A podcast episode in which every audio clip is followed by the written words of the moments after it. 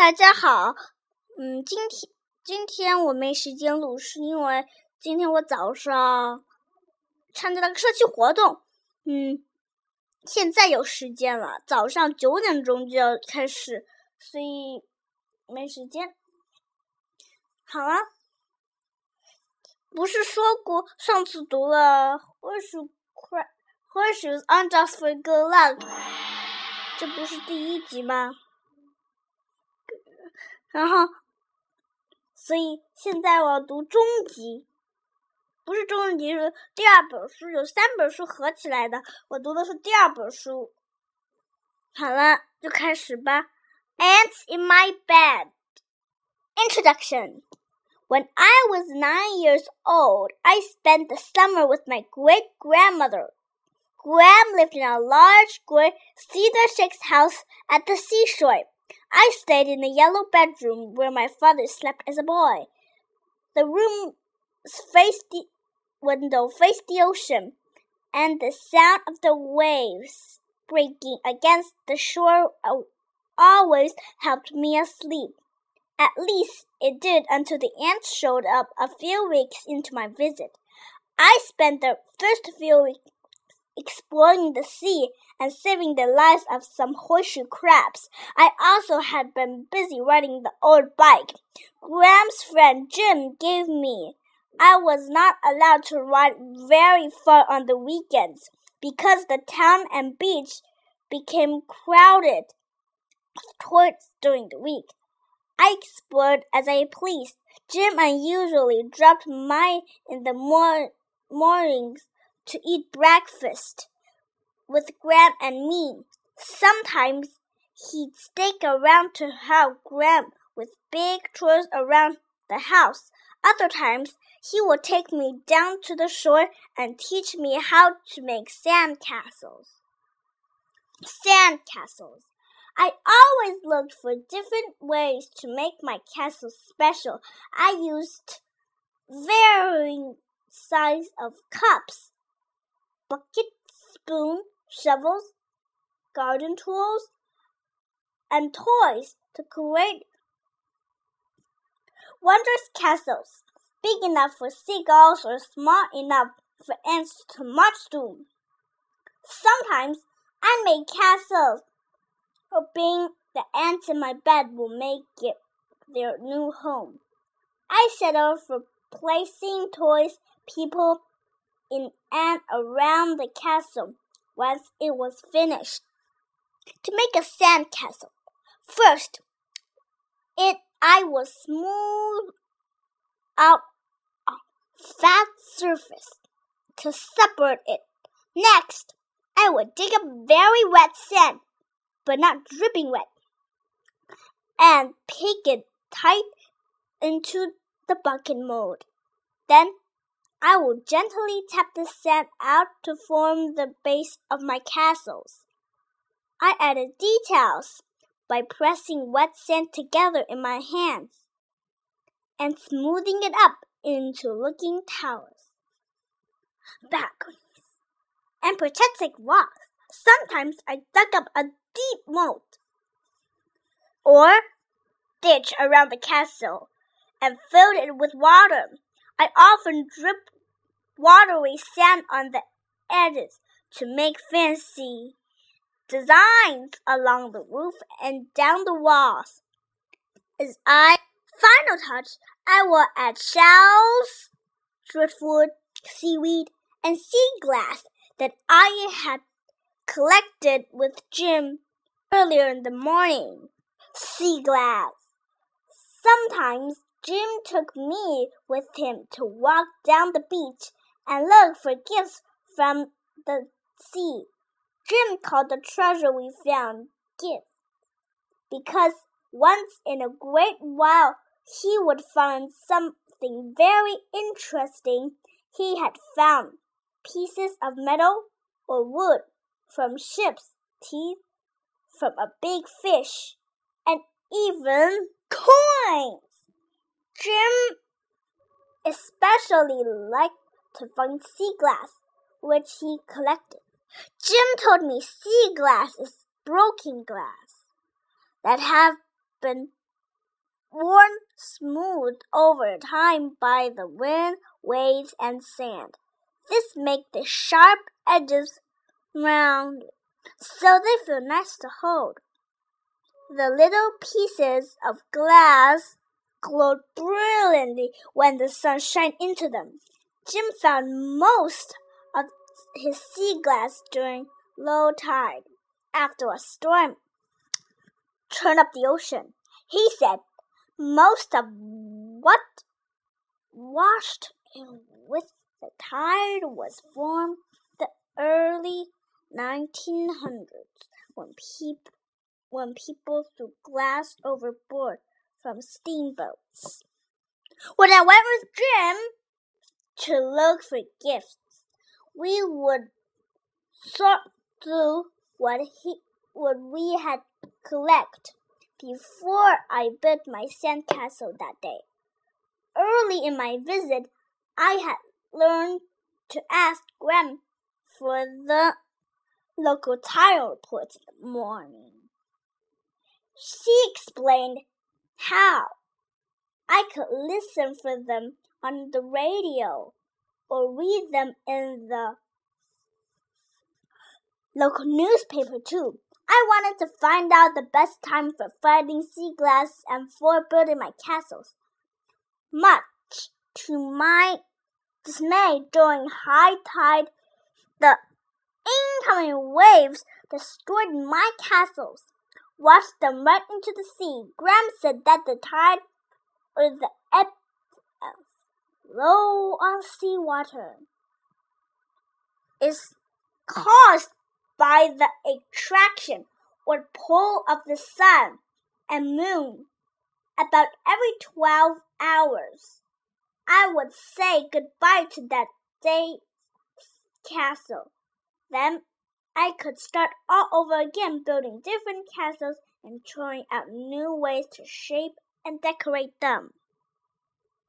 Visitors! I have a terrific summer. Gram gave me easy chores like making my bed, washing the dishes, and sweeping her porches. I was free to roam my part of the beach between two jetties, ride my bikes, read books, make friends with visiting children, or explore the shops in town. I had just one problem and I didn't know how to solve it. I had ants in my bed. The ants didn't actually live in my bed. They just crawl across it. It I seemed to be an obstacle in their path. Instead of going around me, they climbed over me. I wasn't sleeping well, thinking of creepy, crawly ants skittering across me in the night. I didn't want to smash or stomp or spray the ants. I just want I just wanted them to cross somewhere else. I went to the town library to ask the librarian where I could check out books about ants to find a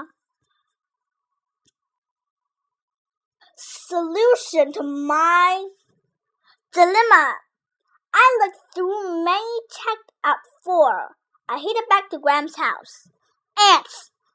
As I, I learned that ants live in colonies, which may exist for many years. Each colony has at least one queen that lays eggs in about 20, 25 days. The eggs turn into larvae. In another 10 days, the larvae make white cocoons to cover themselves. Inside the cocoons, the larvae turn into ant-shaped pupae. It takes almost 60 days for a new worker to be born. In just one colony, thousands of worker ants find food, build a nest, and take care of the queen and her young. The book said ants eat a variety of foods such as insects, seeds, and nectar, which is the sweet juice plants produce. I found out that ants have three parts the head, the thorax, and the abdomen. The head contains the brain, two eyes, the jaws, and the antennae. The eyes of an ant are called compound eyes because each eye is actually made up of many eyes. The jaws of an ant open and close like scissors. Ants use their antennae to hear, taste, smell, and communicate by touching each other. This was all pretty interesting, but I still didn't know how to get the ants off my bed. As I kept reading, I learned the thorax contains three pairs of legs. At the end of each leg is a sharp claw that helps the ant to climb up walls. An ant had such strong legs that if a man could run as fast as an ant, he'll be able to keep up with a racehorse.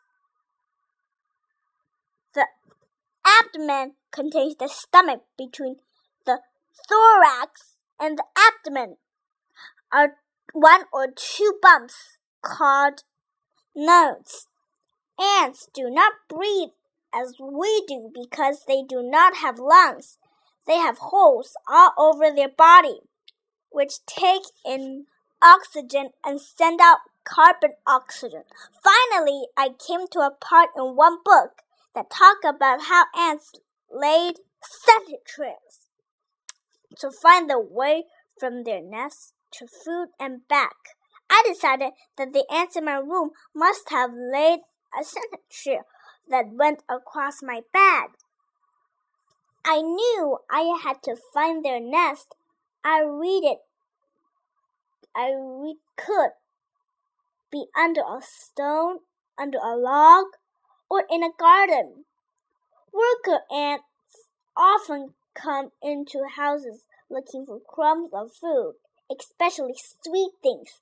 I thought I had been careful eating my eating my room. But Gram yummy cookies, especially her peanut butter ones, did crumble. Ants carry food such as cookies to the nest after softening it with saliva and bite off a piece. I read that an ant can carry 20 to 50 times its body weight. I weighed 75 pounds. 75 pounds. That meant if I were as strong as an ant, I could carry from 1,050 500 to 3,750 pounds. The search. I tried to follow the ants that were crawling into my room to find where they were coming from and where they were going. I discovered that they were finding crumbs on my floor and in my bed. Then they were carrying their crumbs near the window, where they escaped between the woodwork and the wall. I went outside and tried to find them coming out of the house. I saw many ants, but none were carrying crumbs of cookies. Maybe they lived under the house. Maybe they lived in the walls. I decided I needed to confess to Gram. I told Grams about the ants and even about the cookie crumbs. I also said that I did not want to hurt them. I just wanted to get them off my bed. I asked Gram if I could use her vacuum to sweep up the crumbs in my room. I also asked if I could move the bed. I cleaned my room, changed the sheets, and scooted my my bed closer to the window. I I want not to eat cookies in my room anymore. I wondered if this would end my ant problems. As I lay in my bed that night, I thought all I thought about all of the ants that had been crawling in my room. I decided to ask Gram if I could put some honey on the ground under my bedroom window to feel the ants' scents. I'd taken away their food, so I closed my eyes with a smile on my face. Then I heard some strange noises outside my window. I looked out and saw saw things flying around in the moonlight. These black flying things seemed to swoop back and forth from the house. Oh no, we have bats in the attic. 好了，The end，故事讲完了。哎呦，终于讲完了，是不是很长啊？哎呀，又出现了啊！对不起啊。好了， 时间差不多了，都录了快到十七分钟了。哎，我觉得可能比刚刚那个还短一点呢，比的或是 crabs 那个。好了，下一本书明天读。要是谁想一会儿读，那可以给我发信息，我会找时间给你们读的。再见。